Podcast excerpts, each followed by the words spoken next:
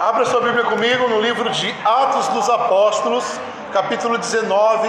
Nós vamos ler a partir do versículo 1. Hoje começamos uma outra série de mensagens é, que eu poderia nomear como os discípulos de João Batista.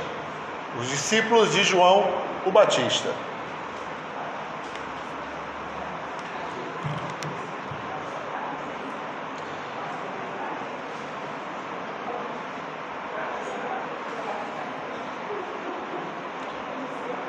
Todos acharam? Atos 19, versículo 1. Enquanto Apolo estava em Corinto, Paulo atravessou o planalto e chegou a Éfeso. Ali encontrou alguns discípulos e lhes perguntou: Vocês receberam o Espírito Santo quando abraçaram a fé? E eles responderam: mas nós nem ouvimos falar que existe um Espírito Santo. E Paulo perguntou: Em que batismo então vocês foram batizados? E responderam: No batismo de João. E Paulo disse: João batizou com um batismo de arrependimento, dizendo ao povo que acreditasse naquele que deveria vir depois dele, quer dizer, em Jesus e ao ouvir isso, foram batizados em nome do Senhor Jesus. E quando Paulo lhes impôs a mão, o Espírito Santo desceu sobre eles e começaram a falar em línguas e a profetizar. Ao todo eram cerca de doze homens. Vamos fazer uma breve oração para a gente iniciar hoje? Pai querido, eu quero te louvar e te agradecer nessa noite pela tua palavra e que hoje nós possamos ser iluminados na caminhada desse texto sagrado, no nome e no amor de Jesus. Vocês que estão acompanhando avidamente as nossas mensagens devem ter o eu lembrar, devem lembrar de cabeça quando eu estava ministrando domingo passado, foi domingo retrasado, eu falei de um grupo de discípulos que eram discípulos, apesar de nem sequer conhecerem a Jesus. E eu estava me referindo exatamente a esses discípulos, que eles são discípulos sem sequer ter conhecido a Jesus. E isso abre um precedente enorme falar desta, desta forma, desta maneira. Quando Paulo está fazendo a sua terceira viagem missionária, quando isso ocorreu, pastor? Provavelmente em 53, depois do nascimento do Senhor. Para vocês terem ideia, isso já fazem quase 20 anos da morte de Jesus. Ou seja, já fazem quase 20 anos da pregação de João Batista. Paulo está caminhando nas regiões mais distantes pela redondeza ali de Corinto, regiões altas, montanhosas, e se depara com um grupo de pessoas não grande, também não muito pequeno, doze, a que ele dá o nome de discípulos. Não sou eu, é Paulo que diz: Encontrei discípulos. E ao encontrá-los, ele olha para aquelas pessoas e diz: Vocês receberam acaso o Espírito Santo quando creram? E eles dizem: Se quer ouvirmos falar que existe Espírito Santo, o que é isso? E ele disse: Vocês foram batizados de que maneira? E eles nós fomos batizados no batismo de João. E então Paulo começa a fazer uma pequena e elaborada palavra sobre tudo o que havia ocorrido rapidamente, uma síntese, né? Como Jesus era aquele que haveria de vir e o qual João anunciava com as suas próprias palavras, e que o batismo de João era um batismo de arrependimento, de metanoia, a palavra original grega, que seria de mudança de pensamento, mudança de nós. E que esse que haveria de vir veio, e agora havia sido crucificado e havia ressuscitado e estava espalhando o seu evangelho pelos quatro cantos da terra. E em seguida, Paulo, após essa breve explicação, impõe as mãos sobre ele. E acontece ali um mini Pentecoste. De repente eles recebem o Espírito Santo e começa a glossolalia naquele meio, começam a falar em línguas estranhas e a profetizar. E aí Paulo continua por um bom e longo tempo naquelas de pessoas que aparecem na casa de tirano, uma escola que ele usa para o seu ensino. Então percebam que esse grupo de pessoas nos chama a atenção em primeira mão, porque eles eram discípulos de João. Segundo, porque eles, apesar de serem discípulos de João e não conhecerem a Jesus, eles serviam, sendo discípulos de João, sendo seguidores de João, eles serviam a Deus. Sem conhecer o Espírito Santo, eles serviam a Deus e eles seguiam a, a Jesus sem conhecer a Jesus. Isso nos chama a atenção, porque abre simplesmente um precedente enorme quando encontramos pessoas que servem a Deus sem sequer ter ouvido a falar a Jesus, nos deparamos com a seguinte assertiva. Então, há possibilidade de servir a Deus mesmo sem saber muito. Há possibilidade de servir a Deus mesmo sem ter conhecimento teológico há possibilidade de servir a Deus mesmo tem, sem ter tanta instrução bíblica? Sim, há possibilidade. Descobrimos nessas pessoas exatamente isso. Pelas palavras de João, que não eram muito elaboradas, mas eram palavras verdadeiras. Não eram palavras de de um entusiasta, nem de um, um grande coach, nem de um desses grandes nomes da mídia como hoje estão tão presentes.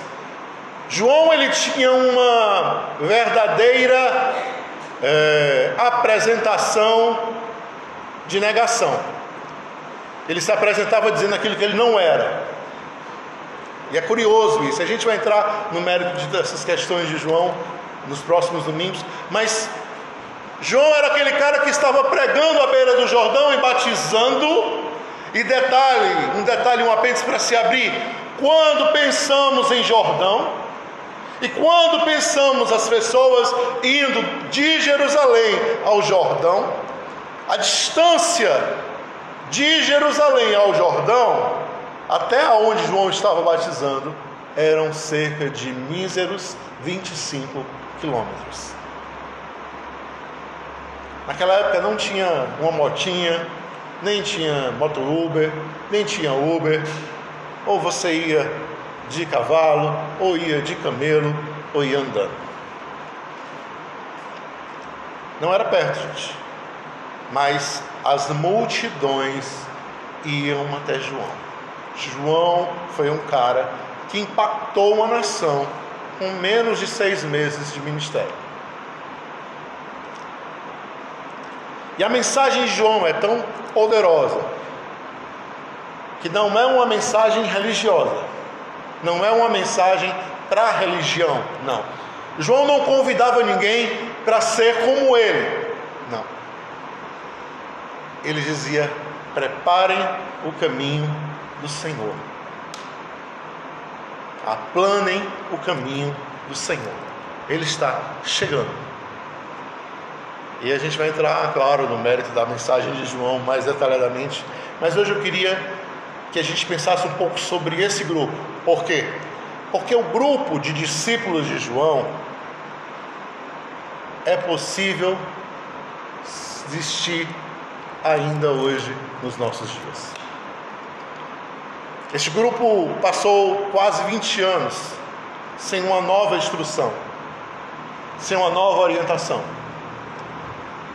Aí você pode me dizer, mas como alguém pode, em dias atuais, passar tantos anos sem informações teológicas, sem orientações doutrinárias, sem uma, um beabá bíblico?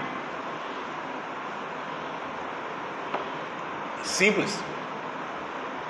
Hoje, o Evangelho está tão é, misturado, massacrado, dissolvido, comprado e vendido, surrado por grupos, usado por pessoas, que muita gente tampa os ouvidos quando ouve falar Evangelho.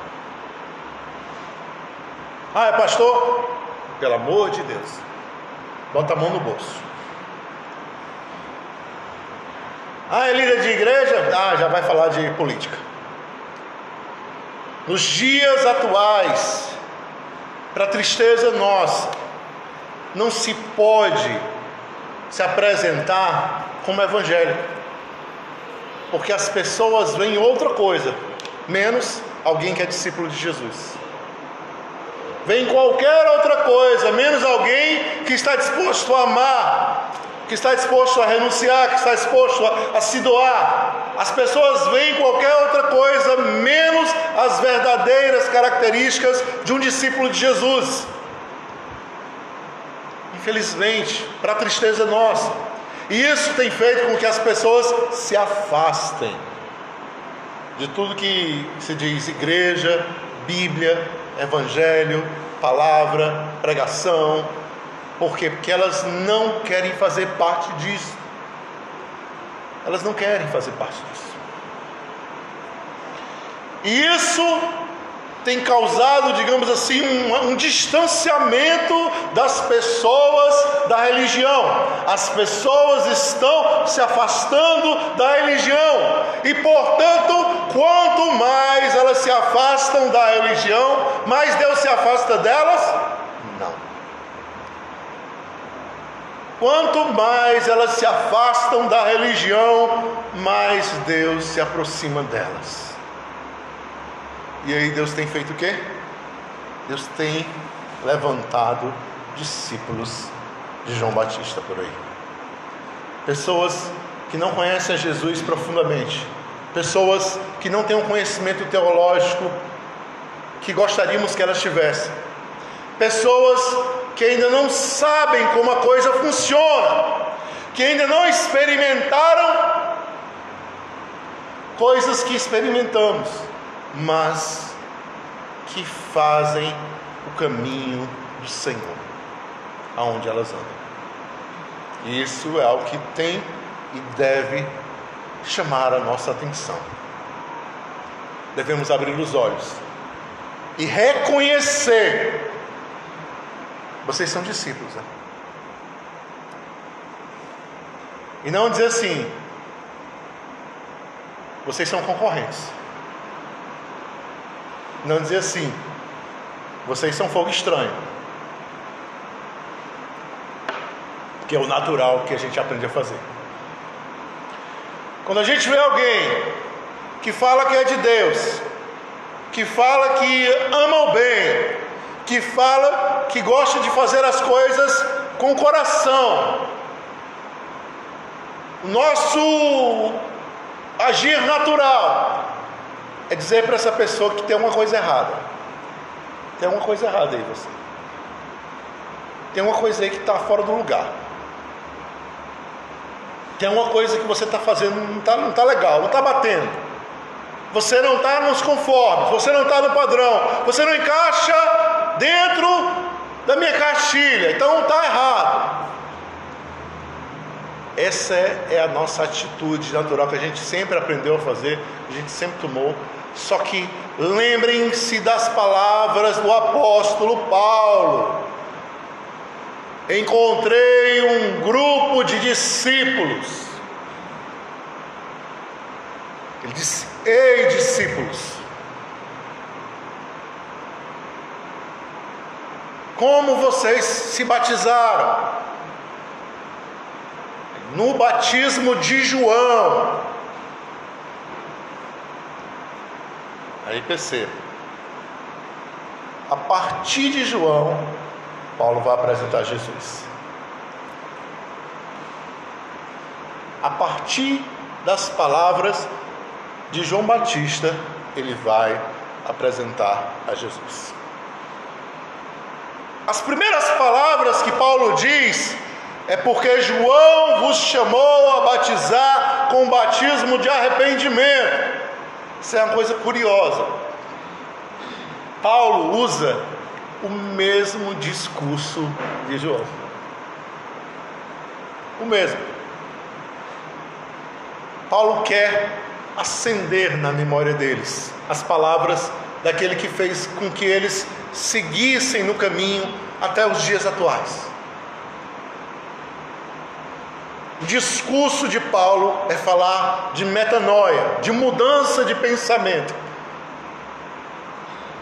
E aí ele fala, em outras palavras, vocês avançaram, vocês conseguiram, vocês abraçaram a fé, vocês se engajaram no caminho do Senhor, mas não podem parar agora, é preciso avançar mais.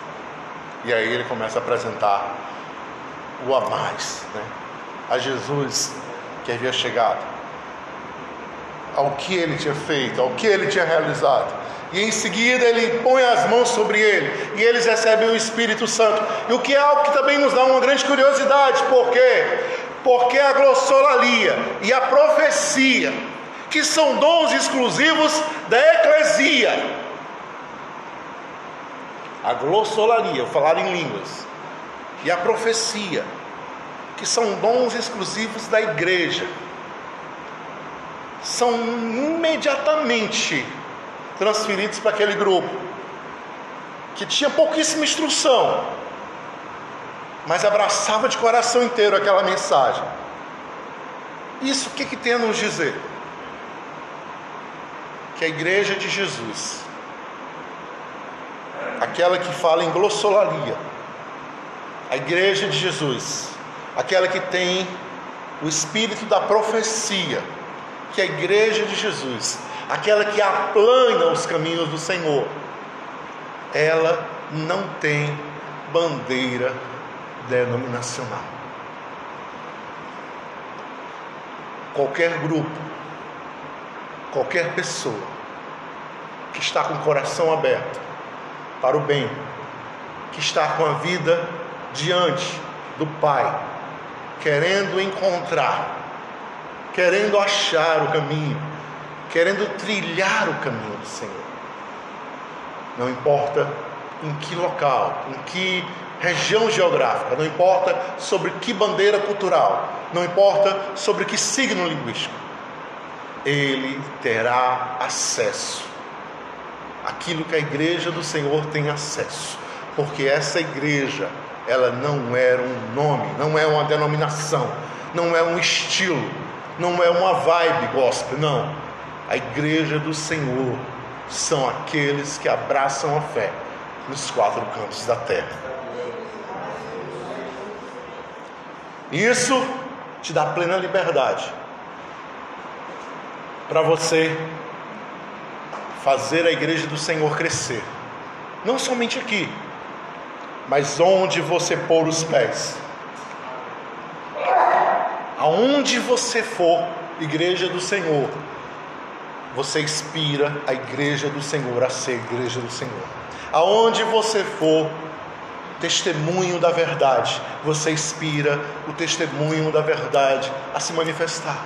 Aonde você for, testemunha da luz, você inspira testemunhas da luz a se levantar.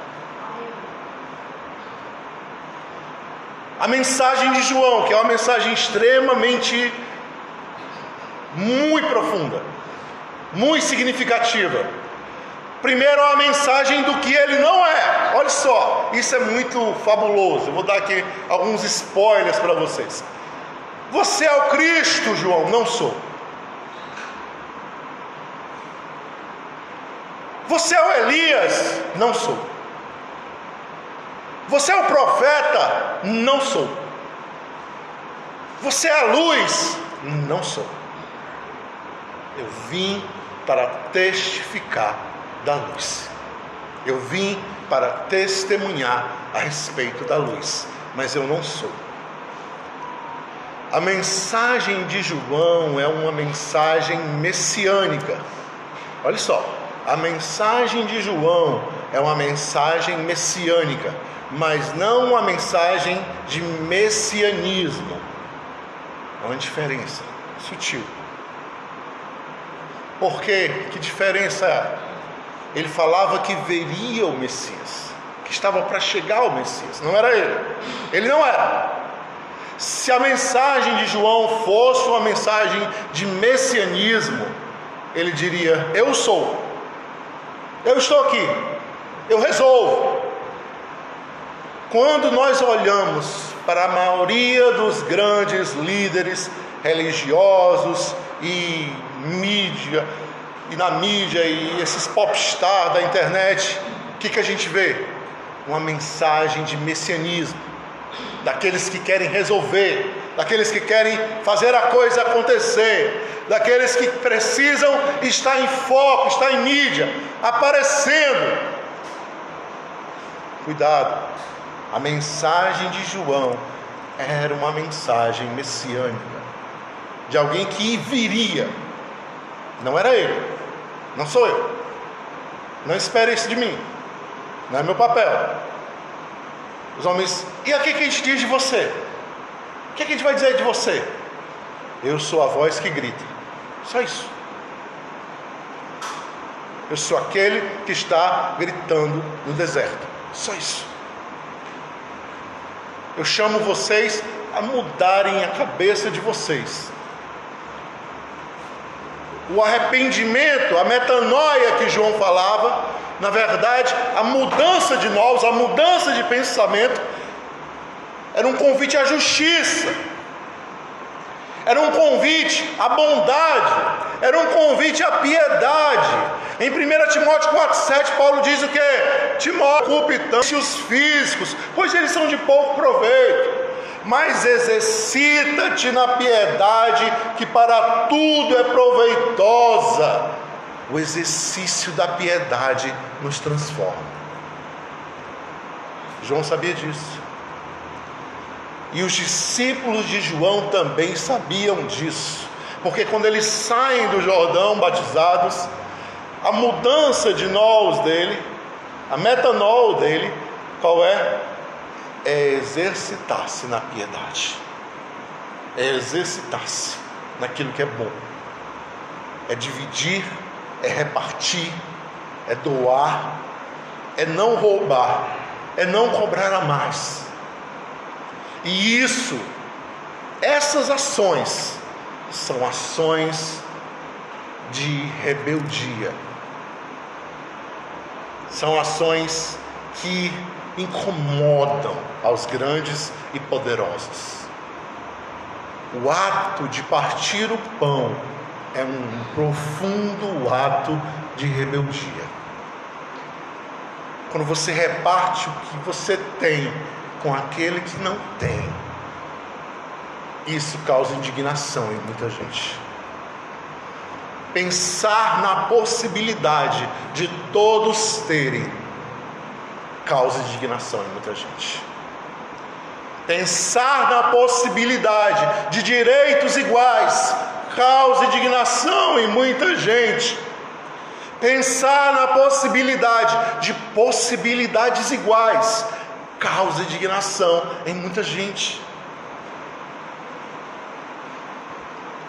Mas isso é reino de Deus. Foi por isso que Jesus foi morto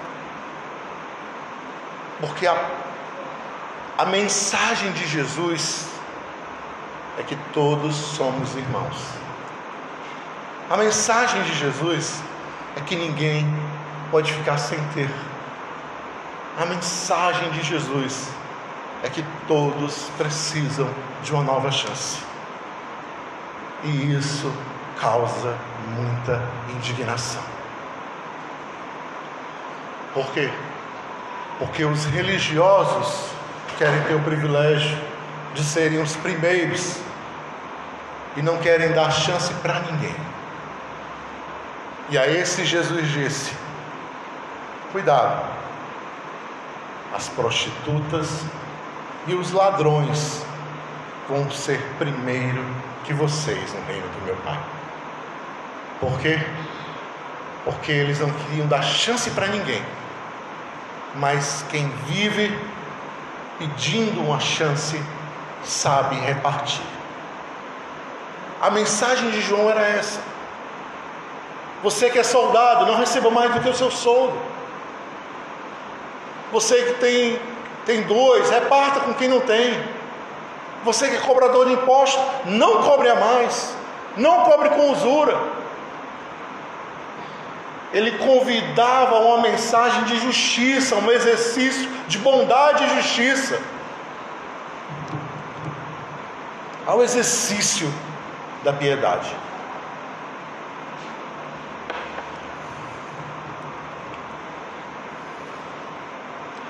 Percebam que, quando pensamos dessa forma, podemos elaborar pelo menos um, um arcabouço de como é um discípulo de João. Como era um discípulo de João. Acreditas que João Batista tenha feito parte da seita dos essênios, que viviam no deserto? João Batista tinha uma dieta de gafanhotos e mel silvestre. Ele se vestia de pelo de camelo. Ele era nazireu. Então ele tinha cabelo, barba, muito grandes, extensos, e com certeza pouco cuidado, porque para quem vive no deserto, tinha roupas muito, muito estranhas, não eram apresentáveis. Simplesmente ele aparece no Jordão e diz: Arrependei-vos, porque o reino de Deus está próximo. Diz que as multidões vinham até João ouvir a sua mensagem. Quando ele vê que alguns fariseus e saduceus começam a se aproximar, e escribas, que eram os religiosos da sua época, ele diz: Quem vos ensinou a fugir da ira vindoura, filhotes de cobra? Produzir frutos dignos de arrependimento. E não, digam, não digam que tem por pai Abraão, porque Deus dessas pedras pode gerar filhos a Abraão. Ele tirava toda a legitimidade dos religiosos da sua época. Ele praticamente era aquele cara que não temia a ninguém, que tinha uma mensagem curta e grossa. E as pessoas corriam para ser batizados por ele no Jordão. Ele não se dizia o Messias, ele não se dizia Elias, ele não se dizia um profeta, ele se dizia uma voz que gritava no deserto e as pessoas iam na sua direção. Elas sentiam verdade, elas sentiam um calor na alma daquele homem, que era verdadeiro. E elas aprenderam a partir dele encontrar o caminho do Senhor. No exercício do bem, no exercício da piedade, você encontra discípulos de João Batista praticando a piedade, praticando o bem. Na busca incessante pela justiça, Sabem aquelas pessoas que aborrecem injustiça? Não é só consigo, não. Às vezes as injustiças consigo elas deixam passar, mas a injustiça com o fraco, com o pequeno, com o que está do seu lado. A injustiça com aquele que não pode se defender. Por quê? Porque uma coisa é um negro gritar que está sofrendo racismo. Outra coisa é alguém que vê um negro sofrendo racismo e dizer você está sendo racista com ele. Esses são os que buscam pela justiça. Eles não permitem a injustiça diante dos seus olhos. Eis uma característica de um discípulo de João Batista. E esse caminho, essa, essa busca por justiça, esse exercício do bem, esse exercício na piedade, como Timóteo fazia. E aí Paulo ainda diz assim: olha, Timóteo, o exercício da piedade é útil para as coisas presentes e para as coisas futuras. Que, que Paulo escreve isso? Ele aprendeu a lição, gente. Quando ele olhou para os discípulos de João Batista, eles não tinham o símbolo do peixe no chão, como os cristãos faziam. Eles não sabiam quem era Yoshua Mashiach, não sabiam. Eles não sabiam do Ruach, não sabiam do Espírito. Eles não sabiam da ressurreição, não sabiam da ressurreição. Mas uma coisa intrigou o coração de Paulo: aqueles homens agem de maneira coerente, eles são pessoas corretas, vocês são discípulos, vocês foram batizados em nome de quem? Quem batizou vocês? Que mensagem vocês ouviram? Despertou o coração de Paulo. E aí, quando ele escreve para Timóteo, ele diz: o exercício da piedade é útil não só para as coisas presentes, meu amigo, também para as futuras. Se aqueles discípulos nunca tivessem visto o rosto de Paulo, nunca tivessem falado em outras línguas, nunca tivessem profetizado, eles estavam garantidos pelo exercício da piedade. Quem sou eu? Quem é você para dizer que alguém não pode encontrar o caminho do bem sem olhar para a Bíblia, sem ir a uma igreja, sem ouvir um pregador? Quem sou eu e quem é você? O exercício da piedade é útil para coisas presentes e futuras. A busca da justiça e uma mudança de consciência, que é exatamente isso. Você pensa diferente as coisas, você olha no outro ângulo as coisas. Você diz: não, não pode. Não, não é assim. Não, isso é injusto. Não, essa pessoa é indefesa. Não, aí é desigual.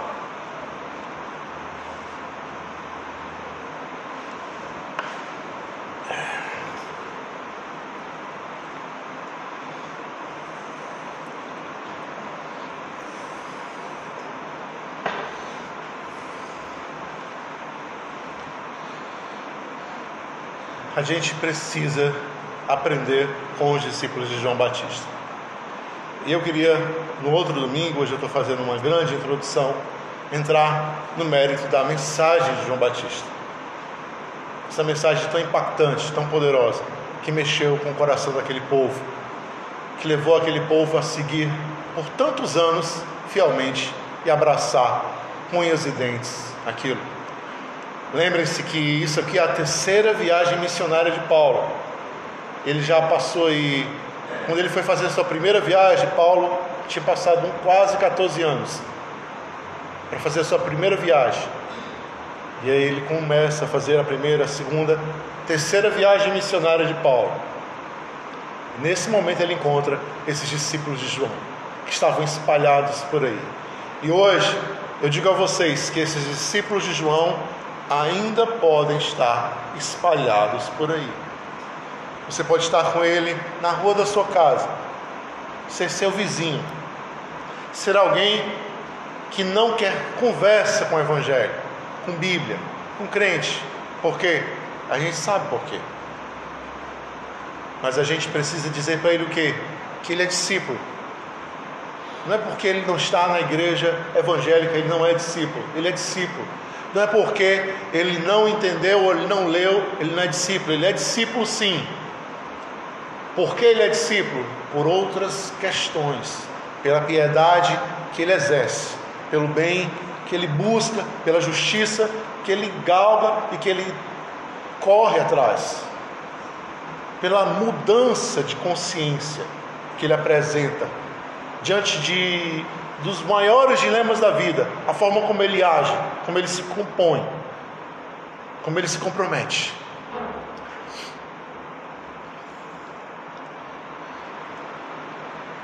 Eu lembrei de uma, uma frase de, de Nietzsche na hora que eu estava no louvor, que ele diz o seguinte: E digo aos meus discípulos que não me sigam. E, eu, e é curiosa essa frase, ele dizer que não sigam. Por que não sigam? Não é curioso isso? Como é que uma pessoa pode dizer para não seguir? Lembram que eu disse para vocês que quando a gente está engatinhando na fé, a gente precisa comer o leitinho, o alimento mais, mais fácil de degustar, mas a gente começa a crescer na fé, a maturar, e aí o alimento começa a ficar mais grosso, mais consistente, até chegarmos à idade de maduros na fé.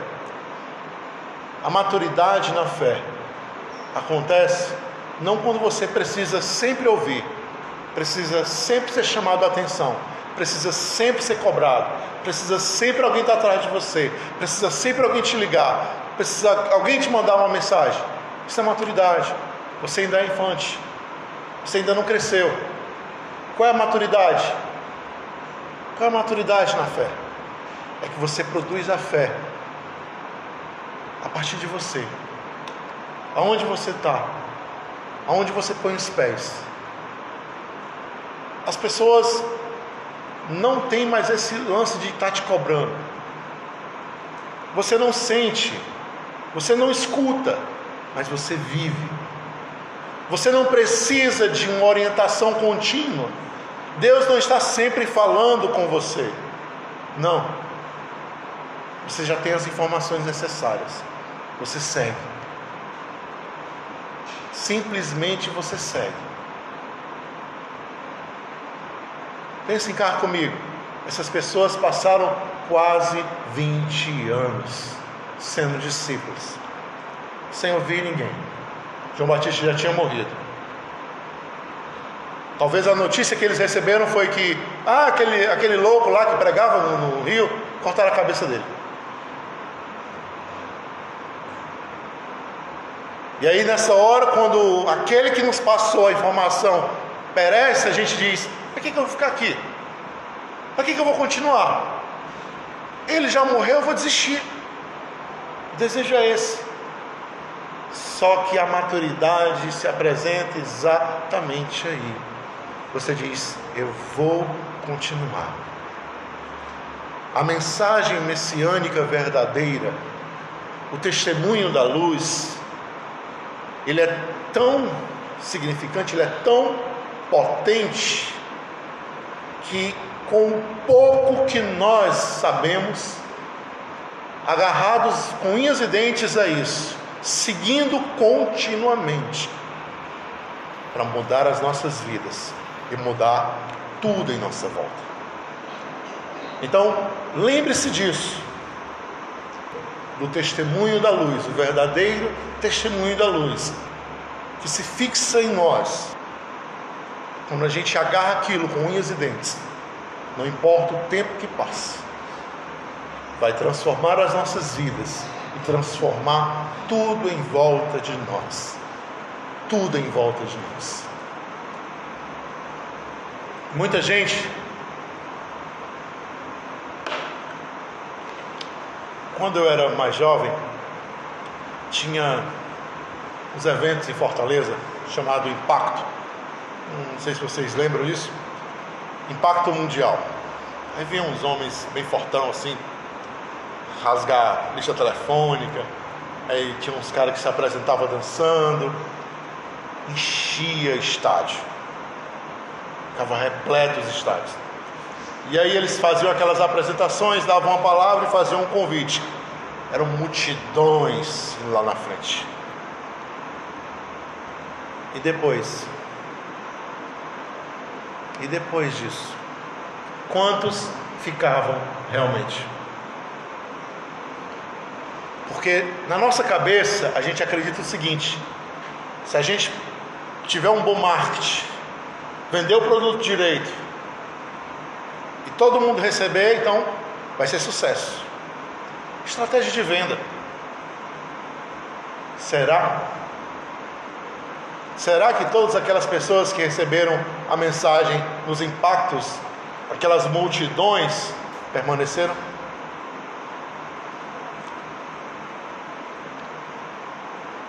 Então, às vezes, a gente diz assim: eu estou só lendo um texto com ele, pastor. Queria que o senhor fosse lá orar. Eu estou só citando um versículo para aquela pessoa, conversando com ele a respeito de um versículo. Queria tanto que ele ouvisse a sua pregação. Se você dá o testemunho da luz com a paixão e o amor necessários, com seu coração ardendo, que lembre-se que João era assim. João era simples, João era tosco, João era uma pessoa que ninguém dava nada por ele, mas ele era apaixonado por aquilo que ele tinha que fazer. Ele precisava dar o anúncio do Senhor. Ele não conhecia o Senhor. Jesus era primo dele. Mas ele mesmo diz: Eu não o conheço, mas eu venho, porque ele virá depois de mim. Ele é depois de mim. E ele fala assim: Ele é depois de mim. Mas ele veio antes de mim, porque ele já existia antes. Percebe que o conhecimento teológico de João é bem profundo, apesar de não parecer, ele sabe das coisas, mas ele não está preocupado em dizer tantos detalhes, mas ele quer dizer o quê? Que ele é especial, ele vai ser grande, ele vai fazer algo imenso. Eu vou logo, logo desaparecer, mas eu vim para anunciá-lo. E aquele pequeno espaço que ele precisa anunciar a Jesus, ele dá tudo de si e ele é um homem normal, como qualquer outro. A gente deve recordar de João que no capítulo 14 de Mateus ele está preso. E ele manda os discípulos dele perguntarem a Jesus: É tu aquele que haveria de vir ou virá outro? Ele está duvidando de Jesus. E Jesus sabe que ele está duvidando, mas não repreende por isso. Por quê? Porque o isolamento, porque o encarceramento, porque o escuro e os lençóis e a cama muitas vezes nos fazem duvidar. A dúvida vem sobre todos nós. E aí Jesus diz: Digam para João: os cegos veem, os coxos andam, os leprosos são limpos. E aí ele fala a, a frase mais rebelde de todas: E aos pobres é anunciado o reino de Deus. Ou seja, chegou a vez dos pobres. Diga João. Chegou a vez dos pequenos. Diga João. E aí eles vão lá e dizem a João. E aí a gente pode pensar assim, Jesus vai dar um carão agora que João deu uma vacilada. E aí ele diz: Quando vocês foram no Jordão, vocês foram procurar um homem bem vestido? Não, homens bem vestidos estão em palácios. Quando vocês foram no Jordão, no Jordão, vocês foram procurar um profeta? Eu digo a vocês, dos nascidos de mulher, ninguém é maior que João. Ninguém. Ele é gigante. Mas eu digo também a vocês, de Deus é maior que ele. Por quê?